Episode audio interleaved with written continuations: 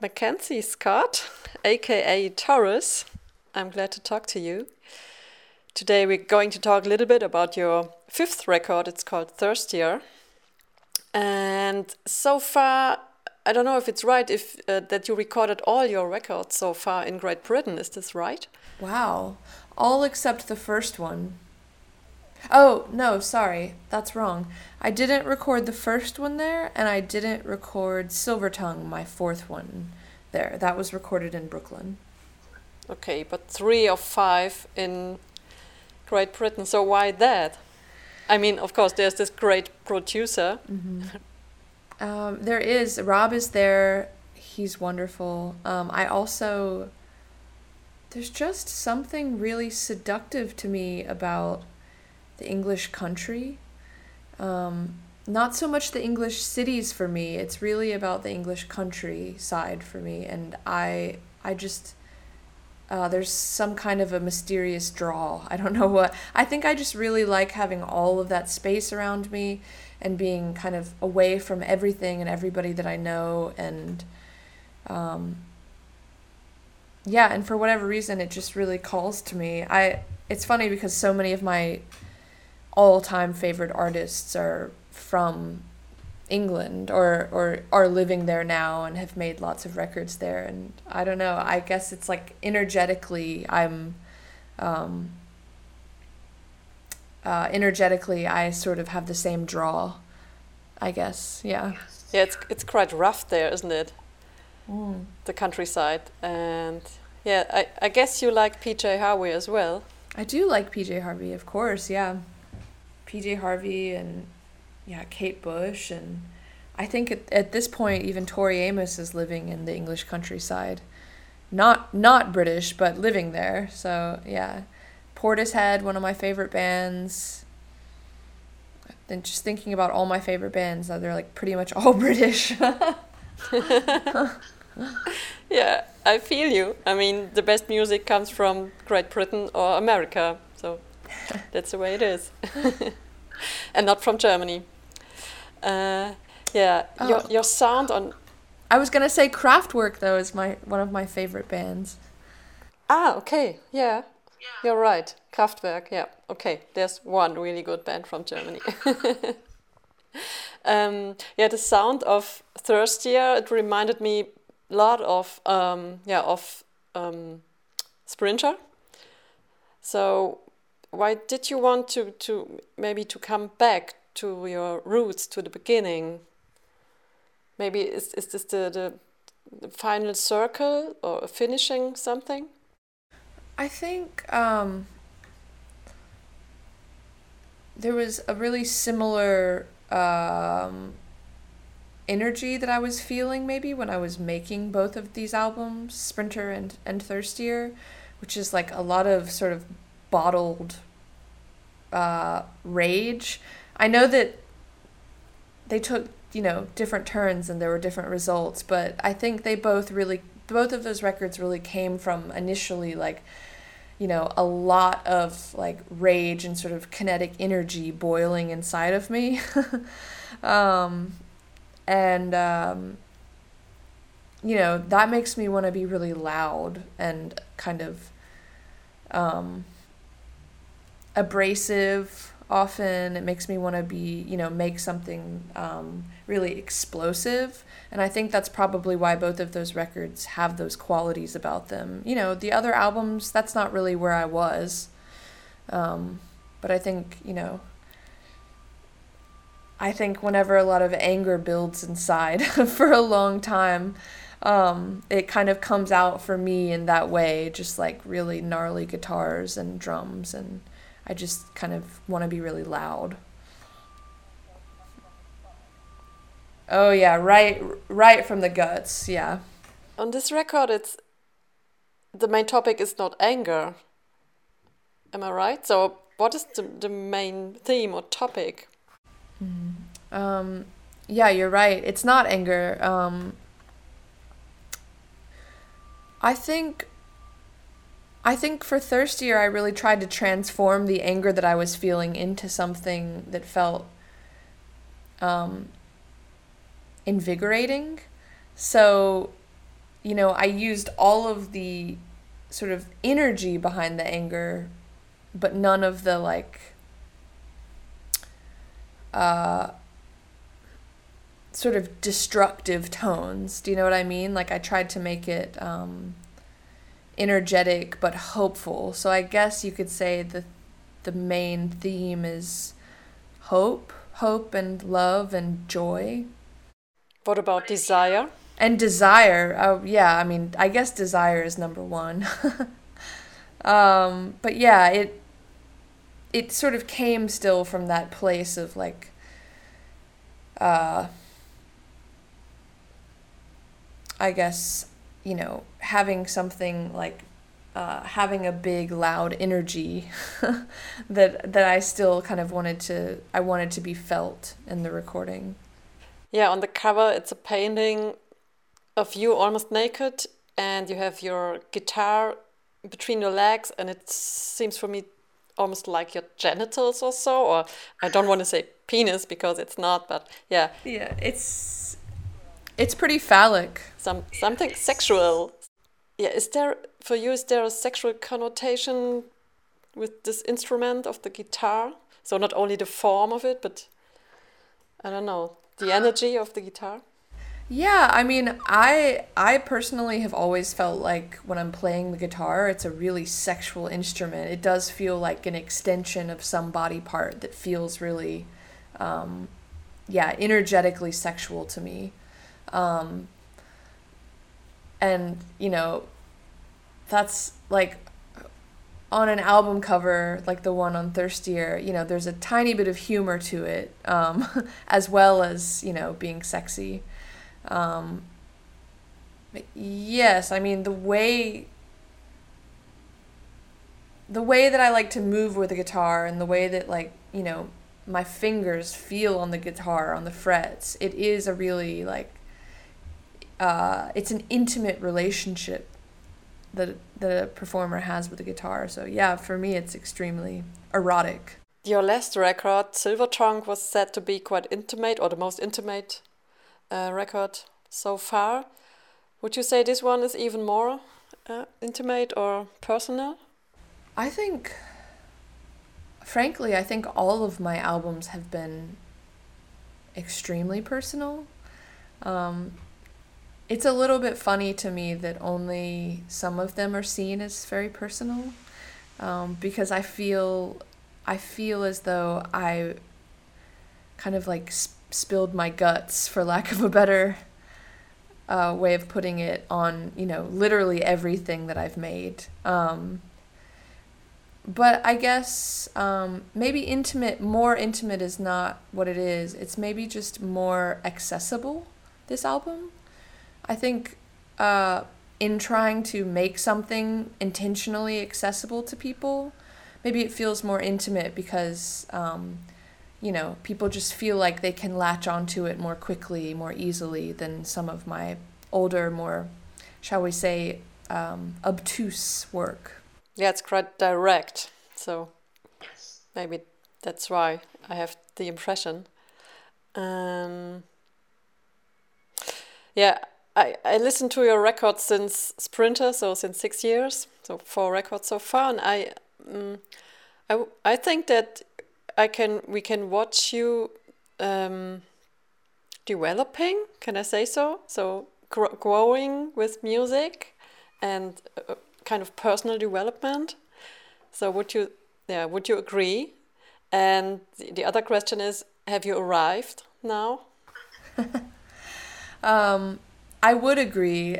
I I feel like all everyone who listens to my music and has for some time can clearly they can very clearly see me like at every stage. Um, I'm not really so good at hiding, like hiding sort of where I'm at like every step of the way. I think people um, are really intuitive and and I, yeah, I do feel like I've developed a lot, ju- not just as an artist, but you know, as a person. I've come a long way. I'm, um, you know, I've just turned thirty this year, and I'm, um, so that's you know, a lot of that is very natural. But yes, I would say there's a very clear development. Um, but I would not say that I've arrived. I hope. I hope that that day doesn't ever come. Actually. Okay. Yeah. If you read arriving as kind of end, also. Yeah, that that makes me sad. yeah, it's like death. Yeah, but um, if I compare Sprinter and Thirstier, um, yeah, in Sprinter you you more or less is kind of escaped, and now you you you are really committed to somebody. So it's um, it's like fear versus trust maybe, and it's like you. Yeah, you you seem to be butterfly now. So in, in your development, that's why I ask you if you reached yeah. your goal. Thank you.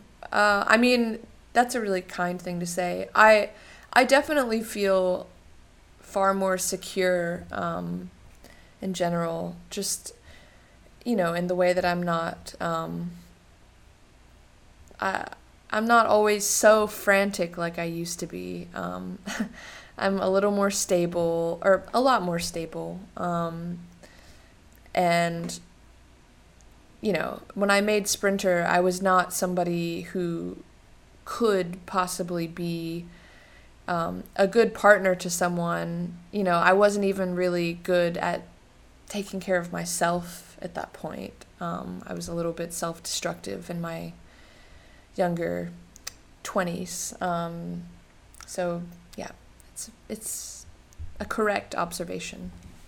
And in how far music helped you to reach that state? Music did help me to reach that. I mean, I think um, I think writing about you know my life and the way that I'm feeling all the time it it helps me to understand myself. Um, you know, not necessarily better, but maybe like uh, well, uh, yeah, I think I think writing songs helps a person to see things. It it brings things up to the surface that they may may not have known um, existed, and for me, writing is a way to find out how I feel about things, like how I really feel about things, um, not just how I tell myself I feel about things. Um, and I guess just, you know, coming to an understanding about myself, conti- continuing to always come to you know new understandings about myself, um, and the way that I sort of process things and go through the world. Like these are all really helpful um, parts of the developmental process, and ultimately, I think you know make me um, someone who's like more self confident and you know self possessed and like not so, you know, devastated all the time. I feel like when I was younger, I was just kind of constantly devastated. Um, you know, just existentially devastated. And I don't, you know, I still have a lot of that in me that I work through, but it's not like constant all the time now. I feel much, much more secure in many ways and just happier. I just feel happier. How is the Baptist in you doing? I just see the, the cross, so there's some there's still something.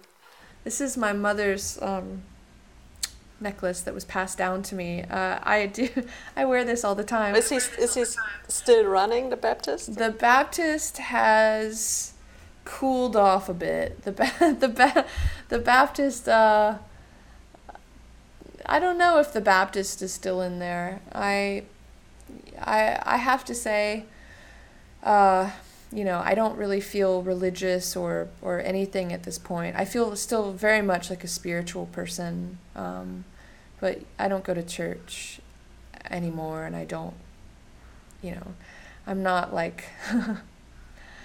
uh, I would not say, you know, I'm a practicing, um, yeah, Christian or, or any sort of religious practice at all, really. Um, very spiritual, kind of, yeah, trying to like communicate with the aliens at this point. or with dinosaurs. Mm-hmm. Um, yeah, let's talk about a little bit about some songs if you want Would to. Would love to. There are two songs. I asked myself if they are about kind of loss. So, uh, Big Leap and Kiss the Corners.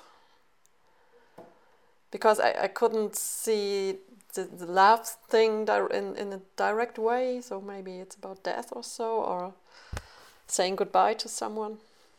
Um, so Big Leap, I I wrote that for my father, um, who he fell off a roof uh, when he was working um, about uh, three years ago.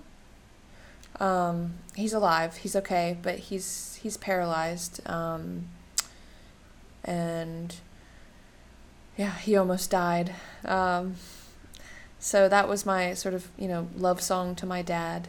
Um, and then Kiss the Corners. Kiss the Corners was the only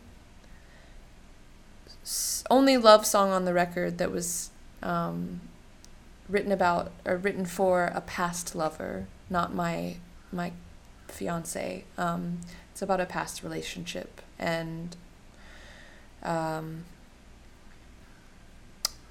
you know, there's a little bit of uh, uh, I guess, you know, there there are always complicated feelings that remain with past loves and, you know, um, I suppose that's what this song is about. Just like the, you know, what remains after the um, relationship has ended. Yeah, Hug from a Dinosaur. What does dinosaur stand for? I think to me it just stands for something really ancient, like um, something that has always existed. Um, I realize that dinosaurs no longer exist. so it's not something that has technically always existed. But for me, it kind of, I think in my psyche, uh, that dinosaur just represents something from a long time ago that, um, you know, remains true to this day. Like whatever those eternal truths are, that's what is represented by the dinosaur in this song. Okay. And what happens if the dinosaur is hugging you? I mean, sounds dangerous. um, yeah. To be honest, that that imagery came from a dream that I had um, about a decade ago, and I I had this really surreal, incredible dream that I this T Rex like. Uh, saved me from um, a shark. Like the dream in the dream, this shark was sort of coming at me, um, like through concrete. Like the fin was sort of like breaking through concrete, and it was coming up out of the ground to eat me. And then this dinosaur just came in and came back, you know, from around me from behind, and just slammed the shark back under the ground, closed the concrete back together. And then the dinosaur just wrapped its arms around me and hugged me from behind and it was it was this incredible like very real dream that I never forgot. I never forgot the feeling of it and how real it felt and I tried I wrote a short story and kind of never did anything with that and then and and then when I was writing this album I thought I would try and sort of bring that imagery back and see if I could put it into a song and I realized that that's probably the reason it doesn't make any sense. But um, you know, I I hoped that it would make sense on some subconscious level. So it's not menacing. It's it's the opposite. It saved you. The dinosaur saved you. It saved me. I love that line. Uh, You're the best of all possible worlds because it reminded me on on. So it's quite philosoph- philosophical. So it's from the uh, the German philosopher Leibniz. I don't know if you thought of him when you wrote it, uh, because he, he had this theory. So we, we live in one of the, of the best of all possible worlds, but that includes as well the bad things. So oh, also it's the best one. So it, it maybe it belongs together. That's so interesting. I I did not know about that philosopher, um, but I love that, and I love that theory, and I kind of live by that theory. I mean, many theories, but yeah, one of my theories is that there are many dimensions and time is not linear, and you know those dimensions run parallel to one another, and you know, um, yeah, maybe we do choose our own dimension, whether we realize it or not. Okay, let's come maybe to the heart of the record, or I don't know. For me, it's the the title song, "Thirstier," of course. Uh, the more of you I drink, the thirstier I get. It's really a strong line, but uh, yeah, it's kind of love utopia, isn't it? So this never-ending love. So did you ever feel or experience that? The more of you I drink, the thirstier I get. No, I have never experienced that. I've, um, I've not done a lot of being in love with people, or I rephrase, I've not done a lot of being in relationships with people that I'm in love with. um, this is this relationship that I'm in is my f- my first long term relationship. Um, yeah, I I suppose I used to be under the impression before I knew what it felt like that it wouldn't be possible to desire one person f- f- over and over and over. You know that it wouldn't be sustainable. Um, but I didn't know anything because I had never done it before. Um, and I suppose I just I love I love the idea that actually you can desire the person that you're with over and over that that can be something that actually feeds itself you know it's like it's i think of it kind of like sugar it's like uh, except it's good you know not bad for you but like sugar when you eat sugar it, it makes you crave more sugar um, and i i feel that way about this relationship that i'm in it's like you know, every encounter with this person that I love leaves me wanting more. And I just love that idea as it applies to life at large. Like, that any dream that we might have or any desire that we might have, once we reach it, once we have it or accomplish it, whatever that is, that, um, you know, that it can be fulfilling because you can continue to, like, actually desire that thing that you've achieved or that you've reached. That you don't have to just kind of like bounce on to the next desire and kind of just be endlessly wanting and lusting and never being um, actually sustained or fulfilled. Yeah, for me, that thirst stands maybe for yeah for eternal interest in somebody, and yeah, and as well the, the chance for you to grow and to develop in this relationship maybe day by day, and and this interest means this interest means desire maybe or vice versa and because there's there's something you want to explore. There's always something you want to explore. You have to find out. You will never know maybe in this person and it keeps your interest going on. Yes you're exactly right and this like this eternal curiosity about somebody whose whose depths are um, endless you know like there's um, there's always going to be more uh, more things to find out that I don't know right now. Um, and I love that. I love that. I love that there are things that I don't know yet, and that I'll always. There will always be things that I don't know, and that I can always, you know, I just it'll keep me being curious and keep me asking questions and always, you know, looking like really seeing. I it'll keep me engaged and I just I I love that as a theme. the more you look, the more you see. Yeah, and keep me in your fantasies. Precisely. So fantasy is important in relationships, isn't it? I mean, although it's a bit risky because it's not realistic, so I don't know. Right, right. But you know, I've really found for myself that what I focus on, like that is what my life becomes. What what I'm what's you know tossing around between my ears is is ultimately like what my brain is made of, what my thoughts are all made of. So you know, when you're in a relationship, a monogamous long-term relationship with somebody, um,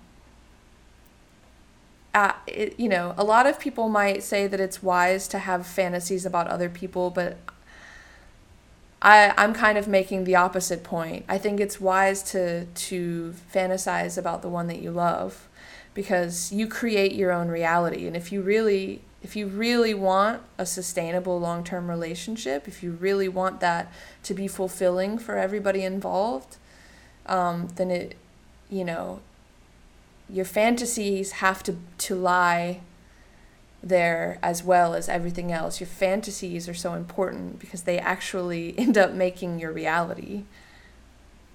Yeah, maybe in the end, the last song, um, "Keep the Devil Out." Um, there you sing, "Everybody wants to go to heaven, but nobody wants to die to get there." So, so you you have to suffer to see the, light, and that's what reminds me so so hard on um, "New Skin" from Sprinter where you sing if you never known the darkness then you're the one who fears the most so maybe is it the same thing you have to go through that's a really yeah that's a really um, genius connection that you just made. I hadn't even considered that. Uh, it is the same idea. Um, you yes i firmly believe that all of the you know the most worthwhile things um, have to be achieved by going through the muck and the mire of life before. Like you cannot like whatever your bliss is whatever you're trying to accomplish or reaching for i believe that you can't get it without suffering um, to some extent. Even if it's happy suffering, it's still going to be some suffering. It's like apply it to anything you want to apply it to, and it, you know, it usually checks out. Um, the easy path is, uh,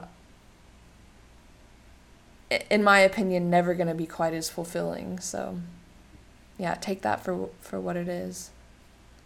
Yeah, if I only had one question left, it would be this one. if you only had one song left to sing, what would it be? Ah. That's really interesting. So it's a line in this song, but I asked myself, who, what, what song would she sing? It's interesting to have have the question turned back around on me. I mean, two questions: the the the only song of your songs, and in general. If if I only had one of my songs left to sing, a wild question. I guess I would have to pick one from the new album at this point. Um, maybe it would be Thirstier, the title track. I know that's kind of an easy easy answer, but um, I just haven't even performed that one yet, so I'm extra excited about it, and I and I think it's maybe my best songwriting to date. So I'm I'm gonna say that one. Um, and then in general, gosh, if there. It's even harder to answer that. Yeah. Maybe. Um, there are so many fantastic songs. Maybe it would be like, like a Kate Bush song. maybe it would be. Um, maybe it would be "Running Up That Hill." Actually, the most classic Kate Bush song. Is that a weird, weird answer? no, I, I will play it. I will play it in my show. Okay, wonderful, wonderful. So yeah, I hope I can see you singing all these songs. Um, maybe next year in Switzerland. So I hope to get there to Zurich. Yeah, thank you very much, Mackenzie, for this interview. Really glad to to have you and wish you all the best for the tour. I hope it will happen. thank you so much. I appreciate it. It was a pleasure.